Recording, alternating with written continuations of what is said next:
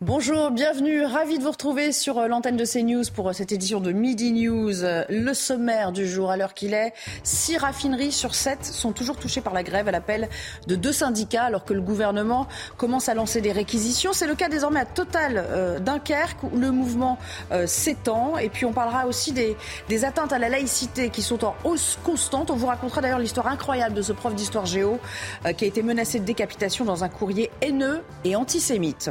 Enfin, le palmarès, mais est-ce vraiment le bon mot euh, Palmarès des villes moyennes en matière de délinquance. La région nantaise, vous le verrez, est dans le haut du triste tableau. Tout cela développé avec nos invités juste après le JT d'Olivier de Kerenfleck. Bonjour Olivier. Bonjour Nelly, bonjour à tous et vous allez en parler avec vos invités. Euh, violence, cambriolage, les villes moyennes, autrefois paisibles, ne sont plus épargnées par la délinquance quotidienne. C'est ce que révèlent les chiffres du service statistique ministériel de la sécurité intérieure. Nos confrères du Figaro ont analysé ces crimes et délits dans quelques 400 communes. Les précisions, Sibylle de Lettres. Valenciennes, Montbéliard ou encore Agde, autant de villes moyennes où le nombre d'agressions, coups et blessures volontaires dans l'espace public sont parmi les plus nombreuses, au coude à coude avec des villes de la banlieue parisienne comme la Courneuve. Des chiffres en nette augmentation depuis 2017, par exemple à Roubaix, 588 faits ont été recensés en 2021, soit 59,5 pour 10 000 habitants, contre 39 pour 10 000 habitants en 2017. Le désengagement de l'État est pointé du doigt. On peut parler euh, d'une sous-estimation par l'État, mais il y a eu surtout une forme d'aveuglement par rapport à des nouvelles formes de délinquance qui aujourd'hui se sont installées partout. On voit se reconstituer une culture de banlieue, on pourrait dire, c'est-à-dire d'une criminalité organisée. Une flambée de délinquance dans les villes moyennes qui concerne aussi les cambriolages. Sur le podium, Rézé, dans la périphérie de Nantes, ou encore Résine, près de Bordeaux. Et il ne s'agit là que des faits portés à la connaissance des autorités et transmis à la justice. Au volet justice à présent, quatrième jour du procès du crash Rio-Paris devant le tribunal correctionnel de Paris. 228 personnes avaient perdu la vie, je vous le rappelle, dans cette catastrophe aérienne. C'était le 1er juin 2009. Les entreprises Airbus et Air France jugées pour homicide involontaire. Noémie Schulz, vous êtes sur place et depuis hier, Noémie, les experts aéronautiques se divisent hein, sur les causes de ce crash. Oui, le premier expert entendu, ingénieur de formation, se montre très critique envers les pilotes. Selon lui, ils ont commis une série d'erreurs qui ont conduit au crash. La première étant de ne pas avoir contourné la zone de turbulence cette nuit-là. Le tribunal insiste sur le gel des sondes Pitot qui a privé les pilotes d'informations sur la vitesse de l'avion pendant près d'une minute. De façon assez péremptoire, l'expert l'assure. La sagesse, quand il se passe quelque chose comme ça, c'est de ne toucher à rien. Si le copilote n'avait pas tiré sur le manche, il ne se serait rien passé du tout. L'avion était stable. Une charge très violente contre l'équipage qui heurte certaines familles de victimes et à laquelle le collège d'experts qui lui succède ne s'associe pas du tout. Ces trois anciens pilotes chevronnés insistent sur le sang-froid de l'équipage qui dialogue et applique la procédure jusqu'au dernier moment. Le problème, explique l'un d'eux, c'est qu'ils ont des informations à l'inverse de la réalité. C'est l'incompréhension qui domine, surtout que les pilotes doivent prendre des décisions au milieu d'alarmes qui se déclenchent, s'arrêtent, repartent pour prendre la mesure de cet environnement sonore saturé, indispensable à la manifestation de la vérité. Le tribunal a décidé de diffuser l'enregistrement des boîtes noires. Les proches des disparus pourront donc entendre les derniers échanges des trois pilotes, mais pas la presse. Un huis clos a été ordonné afin d'éviter tout risque de fuite. Merci Noémie. Noémie Schulz en direct du tribunal correctionnel de Paris. L'actualité euh, internationale alors que le président turc Recep Tayyip Erdogan rencontre son homologue russe Vladimir Poutine aujourd'hui. Le président ukrainien s'est exprimé ce matin devant le Conseil européen au lendemain de nouvelles promesses d'envoi d'aide militaire de Londres et de Paris. Volodymyr Zelensky a salué l'unité européenne. Écoutez-le. Nous voyons les résultats déjà historiques de ce dialogue entre Européens. Nous voyons que le résultat de ces actions a rendu l'Europe plus forte que jamais. Jamais dans son histoire, l'Europe n'a été aussi forte, aussi unie. Ensemble, nous isolons la Russie. Ensemble, nous la punissons pour ses actes de terreur et nous faisons peser sur elle le poids de la guerre. Et place au débat tout de suite dans Midi News avec vous, Nelly Denac et vos invités. Merci beaucoup, cher Olivier. On se retrouve bien sûr à, 13h pour un nouveau point sur euh, l'actu en votre compagnie. Les invités, justement, je vous les présente. Bonjour Caroline Pilastre. Euh, bienvenue, merci de nous avoir rejoints. Je rappelle que vous êtes chroniqueuse chez euh, Sud Radio à vos côtés. Philippe Ballard, député du Rassemblement national de l'Oise. Merci euh, à vous également d'avoir accepté notre invitation, ainsi d'ailleurs que Raphaël Steinville. Bonjour Nelly. Bonjour Raphaël, vous êtes rédacteur en chef de Valeurs Actuelles. Rappelons-le, on va évidemment être accaparé par cette pénurie de carburant qui se poursuit. hier soir, vous le savez, l'espoir d'une sortie de crise s'est à nouveau envolé, alors qu'Emmanuel Macron lui-même prévoyait un retour à la normale dans le courant de la semaine. Euh, force est de constater qu'on semble en être euh, très très loin pour l'instant, même si les réquisitions ont commencé. On va y revenir dans le détail, mais je vous propose d'écouter un extrait de ce qu'il a dit dans ce euh, nouveau format d'émission, l'événement. Il sera dans le courant de la semaine qui vient. Pourquoi? D'abord, je vais être très clair. Ceci n'a rien à voir avec la guerre. Rien. Il s'agit de conflits sociaux dans deux entreprises, et ce Exxon et Total, qui ont fait des profits importants parce que le contexte est bon pour ces entreprises, qui ont beaucoup distribué à leurs actionnaires et qui ont beaucoup, euh, qui, ont des négociations en cours, mais où il y a eu euh, des débats salariaux. Et ils ont tardé. Philippe Ballard, là, il nous pose une sorte de diagnostic, il nous fait une explication de texte, mais à quel moment fait-il réellement pression sur cette direction de Total, euh, ce qui pêche un peu par naïveté? Alors, je crois qu'il y a deux choses dans ce, dossier. Il y a l'aspect politique et puis l'aspect euh, syndical, social, CGT euh, Total. l'aspect politique, moi, je me souviens très bien, on avait fini les travaux à l'Assemblée nationale à minuit. C'était lundi dernier, pas lundi de cette semaine, lundi précédent. C'est-à-dire il y a dix jours. Et je rentre et sur l'autoroute, je vois une file de, voitures, 400 euh, mètres euh, à peu près, des gens qui faisaient déjà la queue pour euh, remplir leur réservoir. Il y a dix jours de cela. Et quelques jours plus tard, M. Véran nous disait non, non, pas de problème, tout va très bien, Madame la Marquise. Il n'y a que 10% des stations qui sont touchées. On va revenir à la normale dans quelques jours. C'est-à-dire le gouvernement n'a absolument pas pris la mesure de ce qui était en train de se dérouler. Je sais pas, qu'est-ce qu'a fait le ministre des Transports? Enfin, on peut quand même s'interroger. Il aurait pu mettre la pression un peu sur. alors, sans doute pas la CGT, mais au moins Total, pour dire asseyez-vous une table de négociation et commencer le dialogue social. On l'entend pas sur ce dossier. On a entendu ah, le maire, on a entendu. Ah ben il renvoie même. Il dit c'est pas moi, hein, c'est la ministre de la transition euh, écologique. euh, voilà. Donc c'est un fiasco total. Ça rappelle un peu l'histoire des, des, masques, l'histoire de la gestion de la, la, Covid. On est dans un déni de réalité au début de la crise. On s'enfonce dans la crise. Euh, on ment aux Français. Et puis à un moment, bah oui, il faut quand même euh, sortir un petit peu de, de ça. Alors ça, on en parlera peut-être, mais c'est l'autre volet entre la CGT à côté de la table et de l'autre côté euh, Total, où chacun a une part de responsabilité. Alors on va aller sur le terrain sans plus tarder car euh, Jeanne Cancard nous attend. Elle, est à Port-Jérôme euh, Gravenchon. Bonjour Jeanne. On rappelle, il y a une AG qui doit décider de la suite du mouvement dans l'après-midi. Ça c'est à peu près le cas tous les jours. C'est surtout là que la première réquisition a été décrétée. Où en est-on en ce moment? Eh bien, ça y est, Nelly, du carburant sort ici du dépôt. C'est pour cette raison, évidemment, que les quatre salariés ont été réquisitionnés puisque eux, eh bien, ils sont chargés d'ouvrir les vannes pour acheminer le carburant, soit via des camions citernes, on en a vu sortir tout à l'heure, soit via des pipelines, c'est-à-dire des tuyaux souterrains pour acheminer le carburant jusqu'au dépôt de Gennevilliers dans l'ouest de l'île de France. On le voit donc, la situation commence légèrement à se débloquer, mais le mouvement de grève persiste toujours puisque lors de la dernière Assemblée générale ce matin à 6 heures, les salariés ont voté pour la poursuite du mouvement, même si on constate aussi eh bien, un affaiblissement du mouvement, puisque les salariés grévistes sont moins nombreux. On est quand même au 24e jour de grève. Certains nous disent être lassés, d'autres ont baissé les bras face à une direction qui n'entend pas leurs revendications. Mais il y a aussi une partie qui nous disent que au contraire, eh bien, ces réquisitions, eh bien, les ont remontées plus que jamais, qu'ils veulent continuer à faire entendre leurs revendications, à continuer le mouvement. D'ailleurs, la CGT, à 8 heures ce matin, a déposé un référé devant la justice pour contester ces réquisitions et la réponse devrait être rapidement connue dans les 48 heures. Oui, c'est vrai. On a appris entre-temps que ce serait sous 48 heures euh, un référé déposé au tribunal administratif de, de Rouen. Merci, euh, euh, Jeanne, accompagnée de Fabrice Azner pour les images. On vous retrouvera bien évidemment tout au long de, cette édition. Raphaël Steinville, les discussions sont au point mort. Pourtant, il y avait un espoir. On a l'impression que Total a essayé de, lâcher un peu de l'Est en ne conditionnant plus désormais les, rencontres, les négociations euh, à l'arrêt des blocages, mais bel et bien euh, euh, à la reprise des livraisons de carburant. La CGT a dit niette. De facto, pour vous, elle porte une responsabilité maintenant?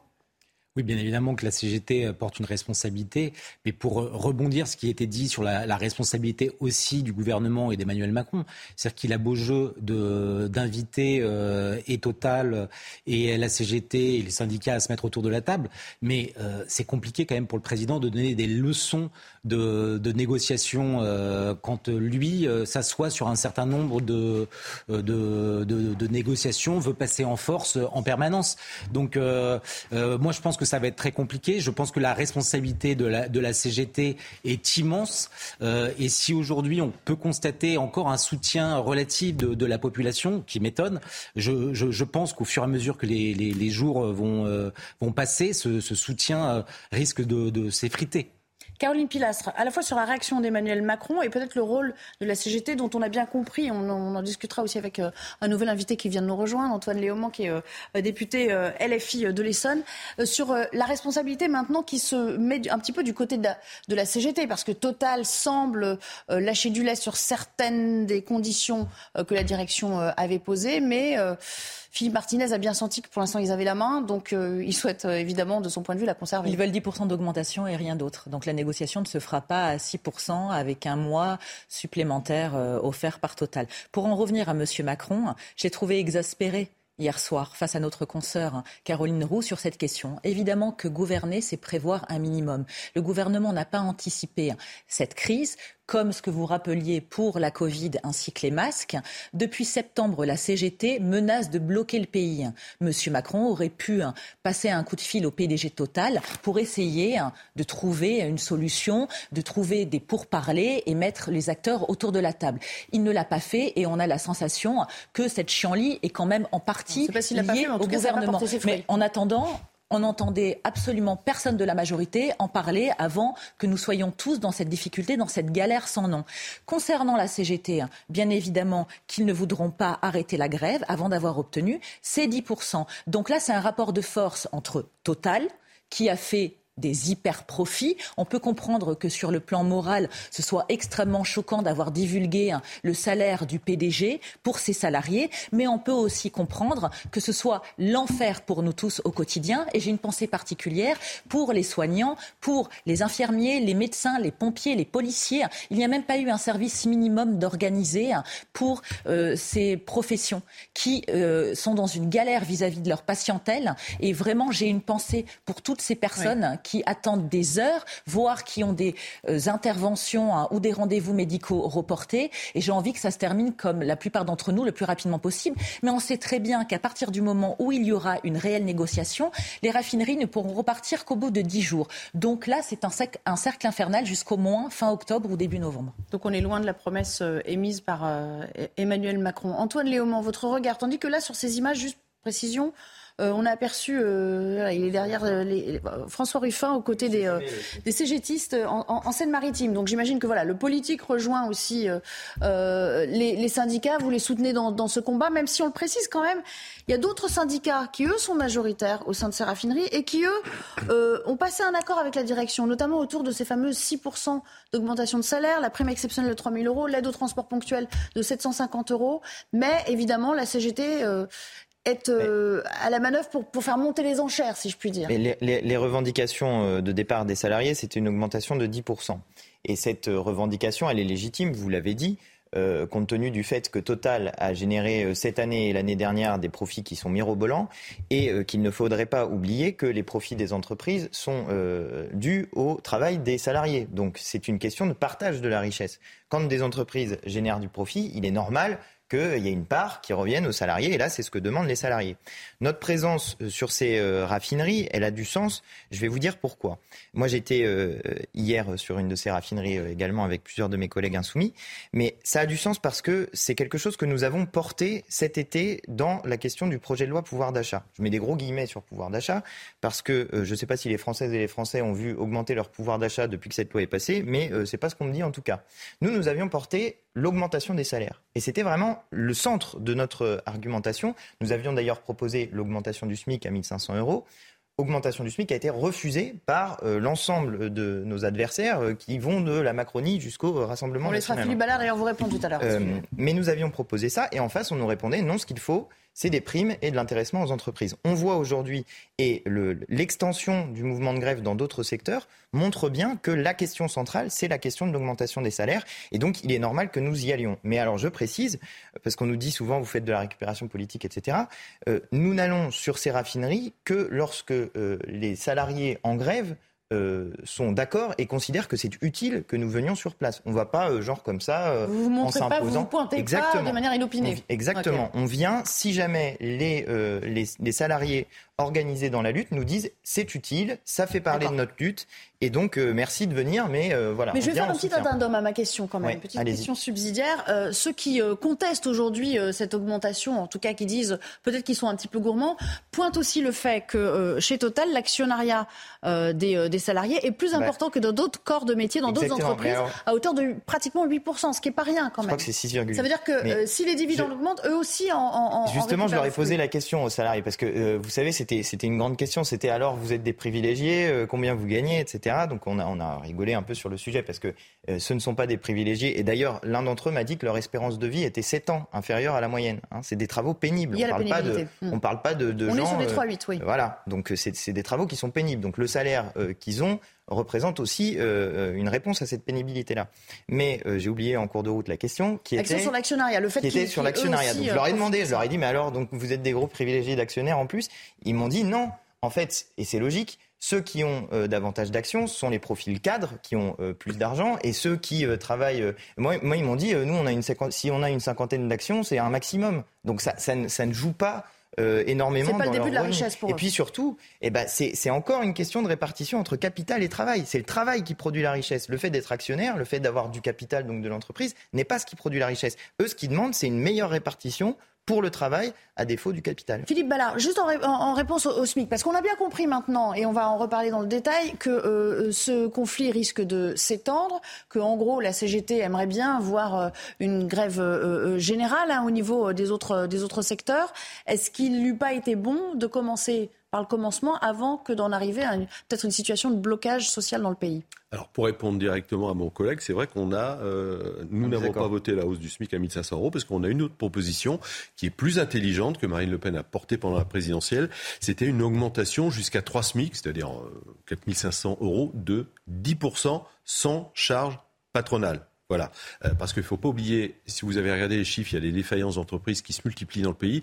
Euh, si vous demandez une augmentation du SMIC à une entreprise qui est ric-rac, euh, à risque de mettre la clé, la clé sous la porte. Voilà, c'était 10%, 10% jusqu'à 3 SMIC, parce que quelqu'un qui est payé 200 euros de plus que le SMIC actuel, s'il y a une augmentation du SMIC à 1500 euros, à quoi servent ces compétences? Enfin, je faut juste aller jusqu'au bout du, euh, du, raisonnement. Bon, après la mobilisation avec tous les euh, politiques qui se rendent, euh, comme on peut le voir sur ces images, faut pas oublier que dimanche, il y a une journée de mobilisation organisée, entre autres, par euh, les filles. Donc le fameux 16 octobre. Je pense qu'il euh, ne faut rien attendre avant dimanche euh, prochain, voire même peut-être le 49 Juste, juste ça sera en, après. En de réponse, et puis on va intégrer nos autres invités. Juste pour répondre sur ça, en fait, le, le, le point de désaccord qu'on a, c'est vrai, c'est un point de désaccord qui est assez majeur, c'est que vous vous dites il faut moins de cotisations patronales sur les salaires et moins de cotisations, et donc augmenter le salaire net. Sauf que le salaire brut sur lequel il y a des cotisations, c'est aussi du salaire. C'est ça qui paye la sécurité sociale, c'est ça qui paye nos droits sociaux. Donc, quand on augmente le SMIC, on augmente le SMIC brut, on augmente à la fois les cotisations, on fait d'ailleurs rentrer davantage d'argent dans les caisses de l'État au passage, mais on augmente le salaire net également. Et euh, nous avions assorti notre proposition, parce que c'est vrai, il y, a un problème qui est, qui est exact, qui est, mais que font les petites entreprises euh, qui ont des salariés au SMIC et qui vont avoir des difficultés? Eh bien, notre proposition était assortie d'une réforme de la fiscalité sur les entreprises, de manière à ce que les petites entreprises payent moins de cotisations et que les grandes entreprises en payent davantage. C'est une manière de euh, faire dans l'entreprise qui existe pour les particuliers, c'est-à-dire un impôt progressif à l'intérieur des entreprises. Donc ce n'était pas une proposition qui était en l'air comme ça, mais la question de l'augmentation du salaire brut et du salaire net à la fin, c'est une question qui est centrale pour les gens. Raphaël Steinville, peut-être. Oui, moi, je vous, je vous, entends. Alors, euh, c'est très intéressant, mais bon, la présidentielle, malheureusement, elle est terminée et, euh, et l'un et l'autre, euh, vos candidats ont perdu. Moi, il y a quelque chose qui, qui, qui m'étonne quand même. C'est vous, vous dites que vous répondez et vous êtes présent auprès des, des syndicalistes lorsqu'ils vous font l'invitation de, de, partager leur, leur combat. Mais est-ce que vous avez seulement le, la curiosité de, de vous rendre dans certains, un certain nombre de stations totales ou autres stations euh, en France où euh, des, des queues et des queues d'automobilistes attendent, patientent, euh, sont dans l'incapacité de, de, pouvoir faire le plein, d'aller travailler. C'est ça qui, qui, est, qui est assez surprenant. Bien évidemment que vous allez être accueillis avec, avec des roses par les syndicalistes de la CGT, mais, mais les autres, les Français qui sont, qui sont pour, pour beaucoup abandonnés, désespérés face au silence du gouvernement qui tarde à prendre des, des réponses énergiques pour que ces, ces déblocages se, se fassent. Euh, et, vous qui continuez dans la surenchère et appelez même à la, à la grève générale. Il y a quand même des gens qui votent pour vous. Hein, euh, dans ces gens qui sont confrontés aux difficultés, on pense aux, artisans, Enfin, il y a tout dans tous les secteurs d'activité. Il y en a partout. oui, oui, on imagine. Vu, la, moisson quand même que vous avez fait, on imagine que ça, ça transcende quand même les catégories sociales. Et euh, je voulais quand même préciser que ces gens-là, à 7, je crois, à 70 ils sont contre le mouvement aujourd'hui. Donc voilà, c'est juste pour reposer. C'est pas, tout à, pas tout à fait ce ah qui bah, est. Non. Alors ça dépend comment en fait, on pose la question. Si on regarde le sondage, il y a un sondage qui a été fait très récemment, qui est un sondage euh, qui pose aussi la question de est-ce qu'on comprend en gros les revendications des euh, ouvriers. ils les comprennent. Ils comprennent les revendications, mais la grève, ils sont pas nécessairement opposés au mouvement. Ce qu'ils disent, c'est que la grève pose des problèmes concrets. Mais ça, il faudrait être, euh, faudrait être absurde pour dire que ce n'est pas le cas, puisque c'est le principe. Le principe d'une grève, c'est de bloquer en partie une partie de l'économie. Donc oui, il, a, il peut y avoir une forme de colère qui s'exprime face à la situation, mais je rappelle que les responsables du blocage sont ceux qui refusent de partager la richesse. Les salariés sont juste en train de se battre pour le pouvoir d'achat et d'ailleurs, moi, je dis aux gens qui ont envie de se battre pour leur pouvoir d'achat, précisément de se rendre à cette marche du dimanche 16 octobre, 14h, place de la Nation à Paris, pour porter la question du pouvoir d'achat. Mais non, mais c'est une question importante. Caroline Pilastre, il nous reste. Euh, les gens qui se battent aussi pour ce pouvoir d'achat ont besoin de travailler. Ça, c'est. La grève est un droit fondamental et constitutionnel, bien évidemment. Mais à partir du moment où on est impacté tous dans notre quotidien, et la justification s'entend en fonction de l'angle où on se place. Chacun voit midi à sa porte une fois de plus, mais on n'a pas à subir, on n'a pas à en pâtir. C'est quelques personnes qui bloquent tout un pays. Vous ne croyez pas qu'après ce qu'on a vécu avec la Covid, économiquement aussi parlant, on doit passer un peu à autre chose et tous essayer de survivre autant que possible. Je parle des classes moyennes, bien évidemment. les gens aisés, ça ne changera rien pour eux. Mais les gens qui galèrent, qui prennent les transports. Hier, j'étais encore dans le métro, mais c'était l'enfer sur Terre. Donc il y a un moment donné, il faut que ça stoppe. Et on ne peut pas à chaque fois bloquer un pays euh, pour des revendications. Est-ce que la CGT veut mettre le feu au pays aujourd'hui? Alors, bon, j'ai tapé sur le gouvernement. Alors, je voudrais aussi parler de la CGT total, mais il reste moins d'une minute, alors je vais essayer d'aller euh, très rapidement. En fait, c'est une grève préventive. Euh, il y a eu une augmentation de 3,5% au mois de janvier. Euh, il y avait des négociations qui étaient prévues au mois de novembre. la CGT dit non, maintenant c'est de l'argent tout de suite. bon, voilà. Et de l'autre côté de la table, vous avez total 15 milliards d'euros de bénéfices sur deux trimestres, 3 milliards versés aux actionnaires, de dividendes versés aux actionnaires, il est tout à fait normal quand même que les salariés disent je voudrais un petit peu euh, ma part du, la méthode. du butin. Mais euh, euh, non, mais il y a un moment, les gilets jaunes, c'est pas si vieux quand même. Euh, on peut pas. Alors on nous explique oui, mais Total paye déjà beaucoup d'impôts euh, dans beaucoup de pays. En France, ils font pas beaucoup de, de bénéfices. Mais il y a un moment, ça devient inaudible pour l'opinion publique. Quand le 10 du mois, dans ma circonscription, les gens me disent le 10 du mois, moi, je sais pas comment je vais finir le mois. Donc quand on dit 3 milliards distribués euh, aux actionnaires, euh, il y a un problème qui se, qui se Il faut que Total, quand même, euh, redescende un petit peu sur terre. 180 milliards de chiffre d'affaires en 2021. On s'interrompt, vous avez entendu le générique retentir, mais on revient bien sûr. On parlera aussi de ces atteintes à la laïcité qui sont en hausse à la lumière en plus de cette euh, menace, même pas voilée, hein, reçue par, par ce professeur d'histoire géo, menacé de décapitation dans un courrier haineux et antisémite. A tout de suite. De retour avec vous pour euh, la suite de Midi News. Ce sera dans un tout petit instant. La reprise du débat juste après le Flash Info avec Audrey Berthaud. Bonjour Audrey.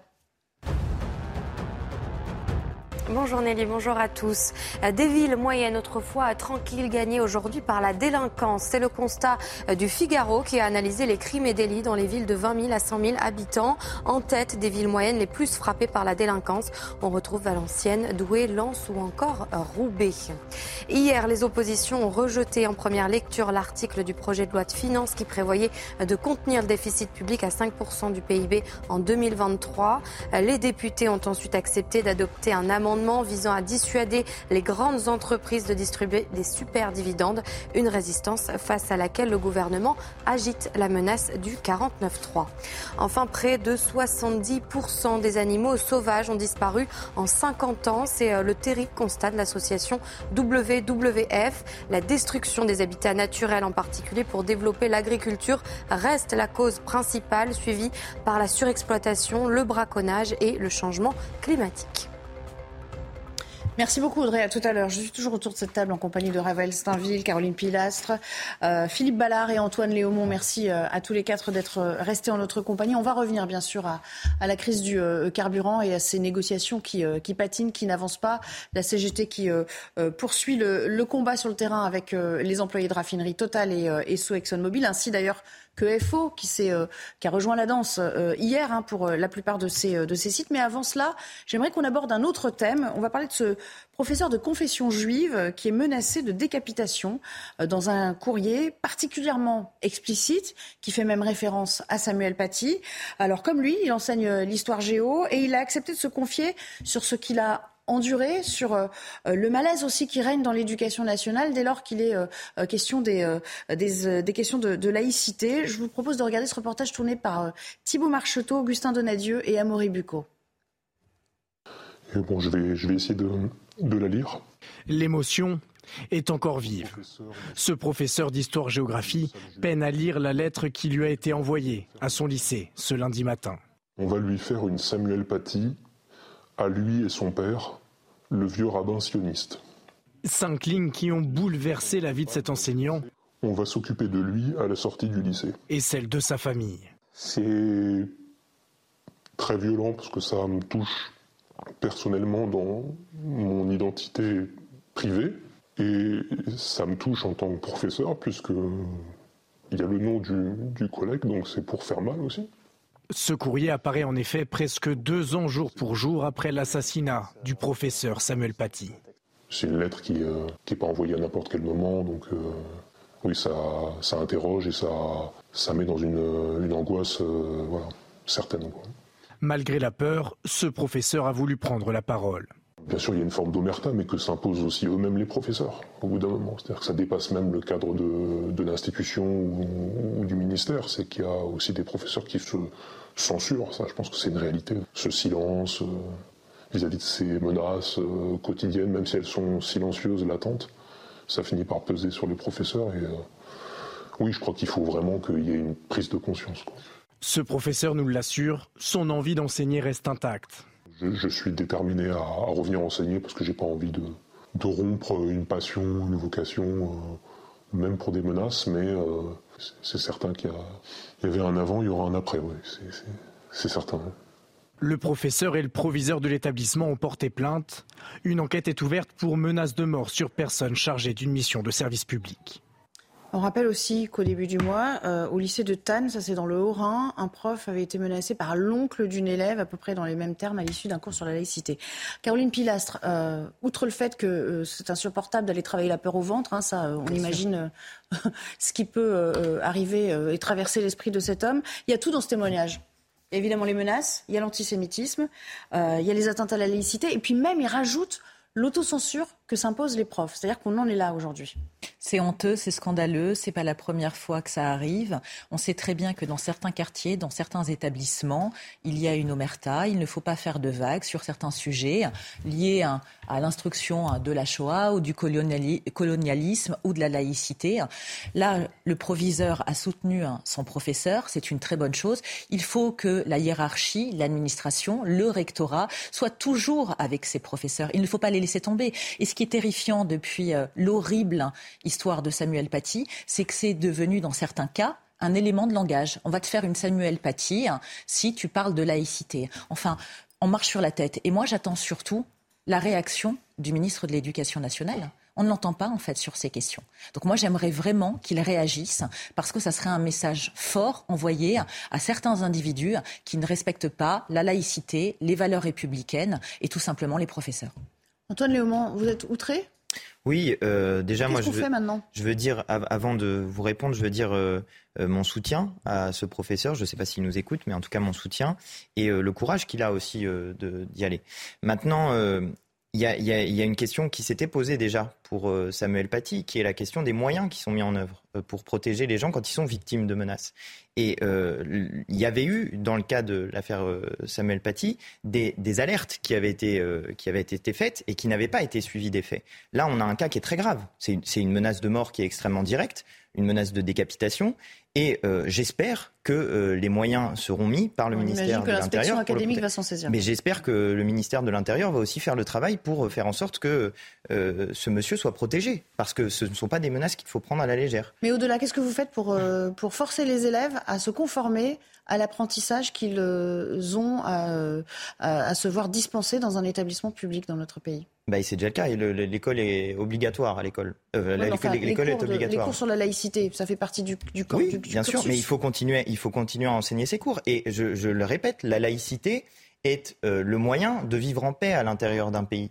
Euh, nous sommes un pays qui a vécu euh, des siècles de guerre de religion. Et il ne faut pas y, revenir euh, par, par l'abandon de cette laïcité. Donc il faut toujours la défendre et la porter. Et je pense que les menaces qui sont faites sur ce sujet-là ne doivent pas être écoutées. Il faut être très ferme, très fort sur vis-à-vis de ces Mais au-delà de la non-conformité d'un élève à un cours, c'est l'exclusion? Je ne comprends pas ce que c'est que la Quand un élève, euh, euh, parce qu'on on va voir aussi qu'il y a des atteintes à la laïcité, des signalements qui sont en hausse, 313 signalements euh, en, septembre, ça n'est pas rien. C'est-à-dire que quand un élève refuse de se plier à l'injonction de son prof, il doit être sanctionné, il doit être viré du, lycée. Il doit être, il doit être sanctionné, mais le virer, le virer n'arrangerait pas le problème. Parce que si vous virez euh, l'élève, qui ensuite va faire des cours euh, sur la laïcité Qui va euh, donner le, à, cet élève la possibilité d'apprendre autre chose que ce que potentiellement il peut apprendre à l'extérieur en qu'elle marche, quoi. Évidemment, mais il faut, il faut surtout à la fin que les élèves retournent à l'école et apprennent sur Philippe Ballard, puis Raphaël Saint-Ville. bah écoutez, on est face à une idéologie qui gangrène non seulement le milieu scolaire, mais toute la société, une idéologie islamiste. Vous savez, en 2004, il y avait un rapport, rapport Aubin, euh, c'était un inspecteur général de l'éducation nationale qui dénonçait, enfin qui alertait, parce que c'était son rôle d'alerter, pas de, dénoncer, mais ce qui se passe. Ah, il y a eu Creil, l'histoire des jeunes filles voilées, 1989. Enfin, c'est pas nouveau. Tous les gouvernements de droite, de gauche, du centre ont mis la poussière sous le tapis. Aucun euh, ministre de l'Éducation nationale n'a voulu dévoiler le rapport Aubin, à tel point d'ailleurs que lui a décidé d'en faire un livre qui est sorti, je crois, en, 2005. 2005. donc ça commence à dater un peu. ça fait euh, voilà 17 ans. Donc donc cette idéologie qui gangrène la société française, euh, c'est pas nouveau. Après, parfois, moi j'ai écouté, j'ai rencontré des, proviseurs et l'éducation nationale leur disait, bah écoutez, gérez ça au mieux. C'est hashtag pas de vague, hein. hashtag pas de vague faut pas que ça se sache, faut pas qu'on en parle. Et vous parliez du ministre de l'Éducation nationale, Monsieur Papendiaï. On, on, lui a posé mardi dernier une question orale à l'Assemblée nationale et il nous a dit oui, oui, on condamne fermement. D'accord, très bien. Vous faisiez référence à ce qui s'est passé dans le Barin. Euh, le rectorat dit on condamne fermement. Non, mais on n'a pas à condamner fermement. Et puis quand même, on ne peut pas faire l'économie de la réflexion. Il y a un lien évident entre politique migratoire et ce qui se passe dans nos établissements scolaires. Raphaël euh, Steinville, le vrai scandale, il est là aussi, il est sur le fait du non-soutien et, qu'on euh, effectivement qu'on ne, qu'on ne prenne pas en compte euh, ces, menaces contre les, contre les profs aujourd'hui. D'abord, c'est évident, il y a une offensive islamiste à l'école. c'est marqué par un certain nombre d'événements qui sont rapportés notamment sur cette chaîne, par ces, ces signalements euh, désormais mensuels voulus par, euh, par Papa Ndiaye, le ministre de l'Éducation nationale, et d'une certaine manière c'est tant mieux. Euh, il, il dessille un peu, lui qui a eu si longtemps les yeux grands fermés, prend conscience de ce phénomène. Mais il y a quand même aussi une immense responsabilité et du pouvoir politique, en l'occurrence du ministre de l'Éducation nationale, qui n'a pas encore pris la pleine mesure. Il faut voir qu'en septembre, il a son ministère envoyé une circulaire pour finalement rappeler cette loi de 2004 et prendre en compte les les, nouveaux événements, de nouveaux phénomènes d'abaya et de camis qui, qui, qui, qui, que l'on voit dans les écoles. Mais c'était extrêmement flou et les proviseurs sont dans l'incapacité finalement aujourd'hui d'avoir vraiment les moyens d'agir. Et après, il y a une complicité d'un certain nombre de mouvements politiques et notamment de, la France insoumise, euh, de ce qu'on peut appeler l'islamo-gauchisme, qui, euh, euh, en même temps qu'elle condamne sur les plateaux de télévision les, les, menaces qui sont faites à l'encontre d'un certain nombre de professeurs, participe soutient notamment ces élèves qui euh, revendiquent euh, le port de la baya et de, du camis dans les écoles. C'est le cas notamment, euh, c'était hier à Nanterre. Il y, avait, il y a le bocage du lycée d'un lycée à, à, à, Nanterre, justement sur l'une de ces revendications qui est de pouvoir porter la baya et le camis. Et on voit des députés de la France insoumise qui sont en soutien de ce blocage de ce lycée. Très honnêtement, on est, on est, il y a une complicité évidente et, et et, je trouve euh, extrêmement dangereuse entre l'islamisme et la France insoumise aujourd'hui. Les tenues islamiques à l'école pour vous, c'est non et c'est tout? Les tenues, pardon? Islamique à l'école. C'est bah, Il faudrait définir ce que c'est qu'une tenue islamique. Mais je voudrais revenir d'abord. Ah, ah bah, c'est facile. Hein. Là, franchement, attendez, c'est facile. Moi, j'ai, moi, j'ai, mais écoutez, moi, j'ai écouté un, un, sujet de vos confrères de BFM TV euh, qui interrogeaient des jeunes filles pour savoir si elles considéraient que leurs tenues étaient des tenues islamiques, elles disent non, ce sont, des tenues euh, qu'on a l'habitude de porter, euh, nous, et qu'elles préfèrent avoir des vêtements qui sont plutôt amples que des vêtements serrés. Je, je, dis, si on met en place, si vous voulez mettre Bienvenue en place... dans la politique d'intégration et d'assimilation. Si vous voulez, si c'est le communautarisme à l'état pur. Vous voulez mettre des réponses comme ça, mais c'est dramatique, c'est grave. J'ai attendu patiemment que vous disiez hum. ce que vous aviez à dire. Si vous voulez mettre en place une police du vêtement à l'école, proposez-le par amendement, essayez de le faire passer, et puis mettez, essayez de mettre en place... Il y a la loi de 2004. Sur le voile. Voilà. Sur le voile, c'est un truc très spécifique. Elle contourne, elle détourne justement la loi. Faites une loi, sur, faites une loi sur la baya si vous avez envie. Je voudrais dire une chose qui est très importante parce que c'est ce que vous dites est faux. Nous n'avons aucune complicité avec l'islamisme et ce sont nos camarades qui meurent de l'islamisme dans euh, les pays comme la Tunisie par exemple. Donc j'aimerais que sur ce point-là vous ayez un petit peu de respect, que vous ayez un petit peu de respect pour nous parce que ceux qui combattent les islamistes politiques c'est nous. Et si vous voulez parler de la France, on pourrait aussi poser la question des relations internationales avec l'Arabie saoudite notamment. Maintenant, pour revenir sur un point qui me semble très important et qui n'a pas été évoqué. Ici, on est en train de parler d'un professeur, mais ce n'est pas le seul à être menacé dans cette lettre. Il y a aussi son père, qui est menacé de mort, lui aussi, qui est un rabbin. Donc c'est une menace qui est antisémite et qui est très forte. Moi, je demande au ministre de l'Intérieur de mettre les moyens pour protéger non seulement le professeur, mais aussi son père, puisque lui aussi est victime de menaces. Donc il ne faut pas prendre cette menace. Il ne faut pas prendre cette menace à la légère et, euh, répondre à euh, cette menace par des actes qui sont des actes forts. En dehors du professeur, vous ne pouvez pas nier qu'il y a certains quartiers, dont le 93, où il n'y a plus une seule personne de confession juive qui habite là-bas parce qu'elle prend des risques ah, pour sa vie et celle de sa famille. et s'il y a les alias, comme on dit, c'est-à-dire les départs en Israël de beaucoup de nos concitoyens de confession juive pour Israël, c'est à cause de ces raisons. Et moi, j'aimerais que votre parti soit très clair sur ces questions. Parce qu'effectivement, parfois, on a la sensation que c'est de l'opportunisme électoral. En dehors d'une idéologie, vous défendez une minorité qui est une minorité la majorité du temps maghrébine ou africaine, c'est votre droit. Mais quand on a un combat, on défend tout le monde. La justice, c'est d'inclure tout le monde qui vit du racisme. et l'antisémitisme, c'est du racisme. Et c'est un racisme très particulier. Vous avez parfaitement raison. J'ai bien compris, vous allez placer ça sur le plan de la statistique, mais vous, ah comprenez quand, même, que... Non, vous dites, vous dites, il y a plus une il y a un souci. Vous dites, il n'y a plus une personne juive qui vit en Seine-Saint-Denis. Je, n'ai pas la statistique ah, que vous avez. À mon, avis, à mon avis, c'est. À mon avis, c'est. Il y a des villes où il y avait une forte communauté juive néanmoins, qui délaisse ces quartiers. Enfin, je veux dire, aller à Trappes, aller à Roubaix. C'est pas non plus le procès d'Antoine Léon. Si, c'est toujours le procès de la France Je vais vous dire, je vais vous dire, je vais vous dire simplement pourquoi. Pour une raison simple, qui est que dans la campagne présidentielle et avant la campagne présidentielle, alors que les musulmans étaient menacés par certains propos, nous avons défendu les musulmans. Mais comme nous avons défendu les juifs et euh, comme nous défendons le droit à tout le monde d'exercer librement sa religion. Le problème est quand une personne ne peut pas exercer librement sa religion. Ça, c'est un problème pour la laïcité de l'État. Parce que ce que dit la laïcité de l'État et ce que dit la loi de 1905, c'est que l'État ne reconnaît ni ne salarie aucun culte. Ne reconnaît, ça veut dire que normalement, il est aveugle. Il ne sait même pas voir. Donc vous, vous voyez des abayas, vous voyez des voiles, vous voyez tout un tas de trucs, vous voyez des choses vous, n'êtes pas, comme, pas comme l'État. Non, je suis en train de vous dire l'inverse. Je suis en train de vous poser la question de savoir si vous avez un problème avec le fait que les gens portent un voile et qu'ils sont musulmans ou avec le fait qu'ils sont maghrébins. Et c'est ça la question qui se pose à la fin. La question est de savoir si oui ou non vous êtes en train de tenir des propos racistes. Et moi, je non, pense que...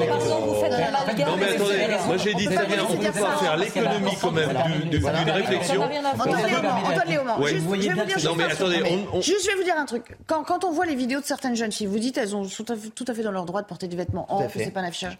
Les mêmes jeunes filles souvent vont sur les réseaux sociaux en disant regardez comment on a grugé le système, ils nous ont pas vus, on a fait, on a, on a réussi à mettre la tenue machin. Je me suis changée dans le couloir. Vous les connaissez ces vidéos Vous n'allez pas dire qu'elles font pas exprès? Elles font des tutos pour contourner les lois et le droit. Je regarde pas ces news. le problème. Non, mais je regarde vous en avez eu Attendez, franchement, alors moi non. D'école de la honnêtement, attendez, vous me l'apprenez. Attendez, je veux juste répondre. Vous me l'apprenez très bien. sur Twitter alors. Si jamais, si jamais il y a une réponse à apporter, c'est une réponse légale. Si vous considérez que la baya est une tenue qui est une tenue à caractère prosélyte sur la question bah religieuse. Oui. Et bien, la réponse est oui. Hein. Attendez, pour la même raison pour laquelle le voile a été interdit à l'école, à savoir on considérait que c'était prosélyte, mmh. eh bien alors il faut faire une loi qui interdit la baya. Moi je considère, je vais juste aller jusqu'au ah bah on compte sur vous, moi, alors je faut, considère, faut déposer non, un amendement à l'Assemblée nationale. Non, parce que moi je considère que mettre en place une police du vêtement sur ce sujet, ça ne sert à rien et par ailleurs ça fait exister un problème, ça fait exister une victoire pour nos adversaires politiques. Et Allez, alors attendez, mais non, j'ai dit non mais clairement enfin si vous faites pas le lien entre immigration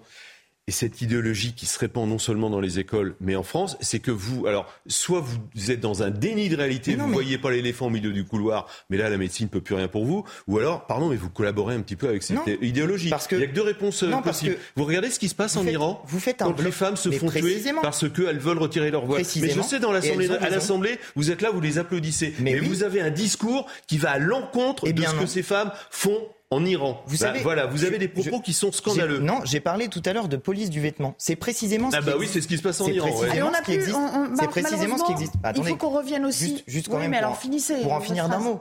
La police du vêtement, c'est précisément ce qui existe en Iran. Vous proposez de la mettre en place à l'envers en France. Mais vous Ça êtes n'a dans, pas de un, sens. dans respecter, une politique respecter la liberté des gens. Est-ce que la baya, c'est une Elle le, re... elle le dit elle-même. Ce sont des tenues cas, que nous faites, portons cas, pour faites, aller à la mosquée. Dans Donc, ce cas, si là, ça vous ouvre pas les yeux, là, il n'y a plus de débat possible. C'est pas aussi des tenues qu'elle porte à la maison. Faites une proposition Oui, mais la maison, dans ça ce n'est pas l'école publique, monsieur. Ce ne sont pas les institutions a la sphère privée et la sphère publique. On aimerait voir un petit peu de. Évidemment que c'est du prosélytisme. Mais précisément, le problème est que je suis le seul à être cohérent. Je dis, il y a une loi qui... Pas du tout, Attendez, je dis, il y a une loi qui existe sur ce sujet et que je soutiens.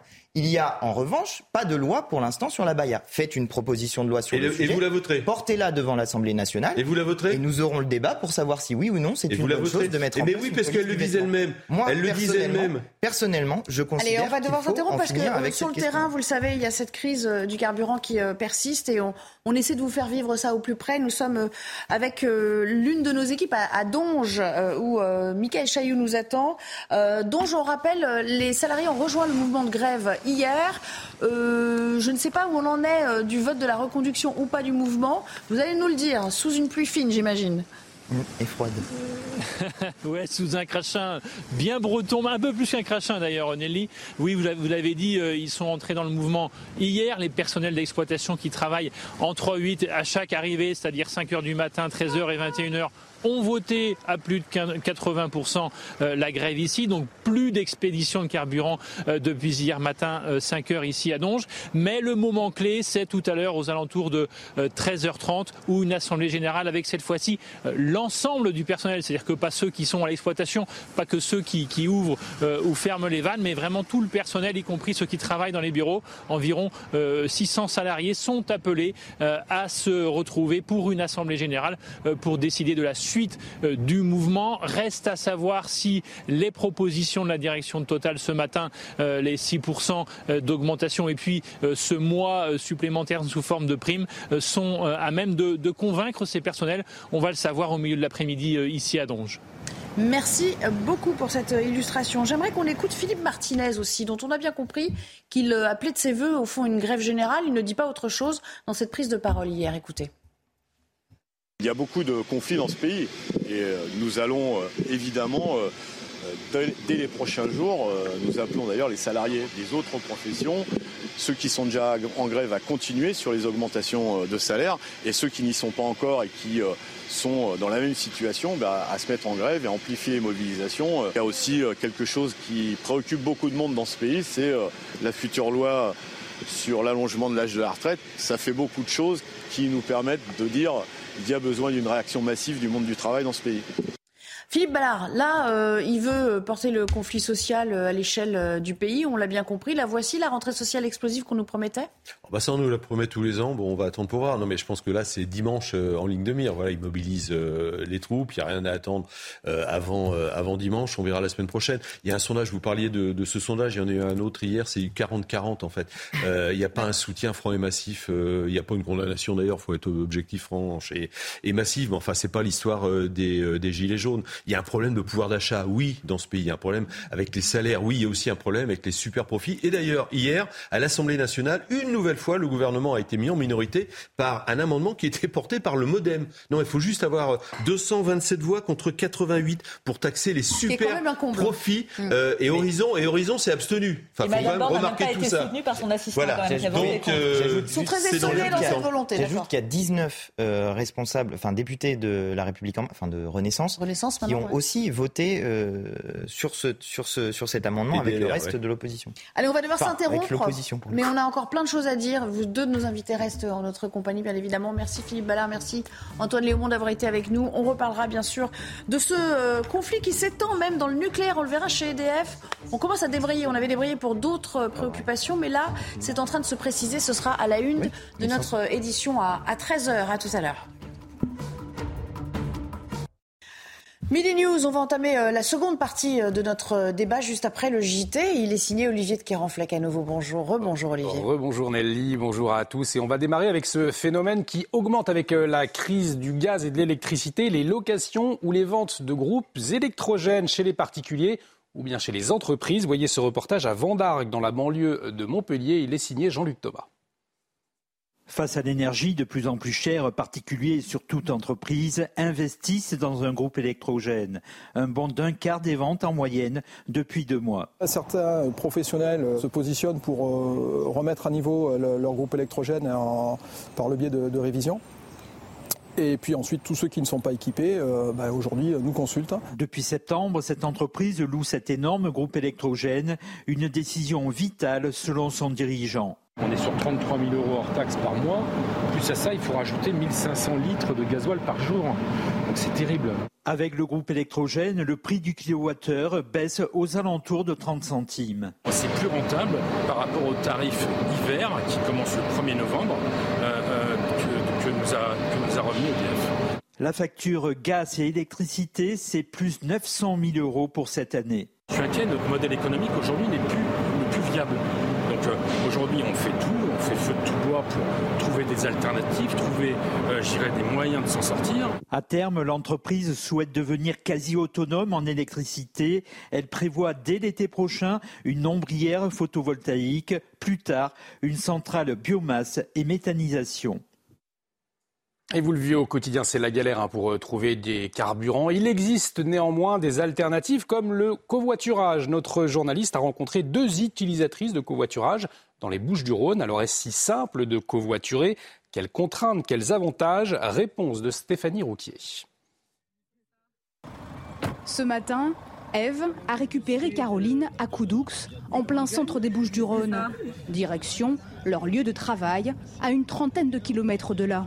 Je suis déjà très en stress, euh, je cherche déjà un peu de l'essence partout, je tourne dans les villes, mais euh, c'est très compliqué. Vous n'avez pas le covoiturage, pas de travail?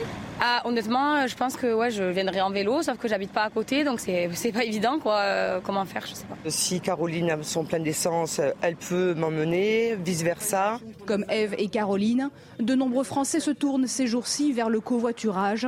Les applications spécialisées dans les trajets domicile-travail enregistrent de fortes hausses d'inscriptions depuis le week-end dernier. Depuis qu'il y a la pénurie, c'est impressionnant. On pourrait remplir la voiture euh, deux fois. Un système D qui a tout de même ses limites. Si la crise dans les stations-service perdure, les conducteurs seront de moins en moins nombreux à pouvoir proposer leurs services.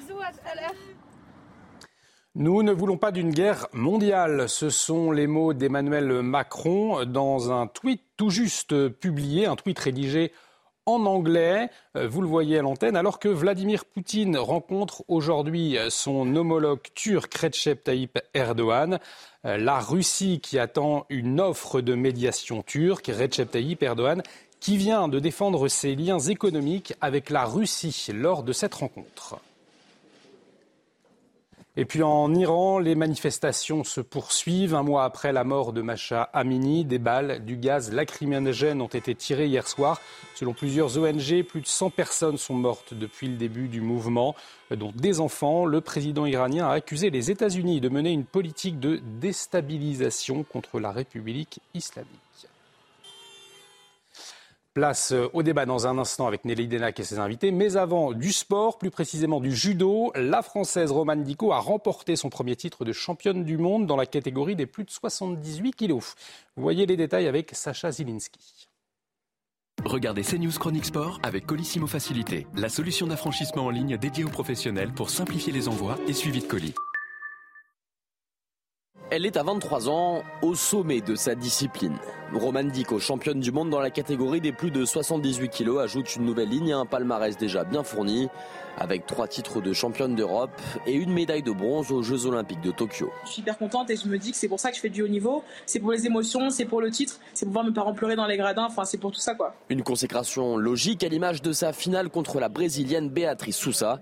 Romane Dico n'a eu besoin que d'une minute pour se parer d'or. Honnêtement, je pense qu'une fois arrivée en finale, euh, je me suis juste dit ok, Roman, ça y est, t'es médaillé mondiale. Maintenant, t'es là pour le titre, donc euh, lâche les chevaux. La judoka se tourne désormais vers d'autres objectifs. Conserver sa couronne au championnat du monde à Doha l'année prochaine.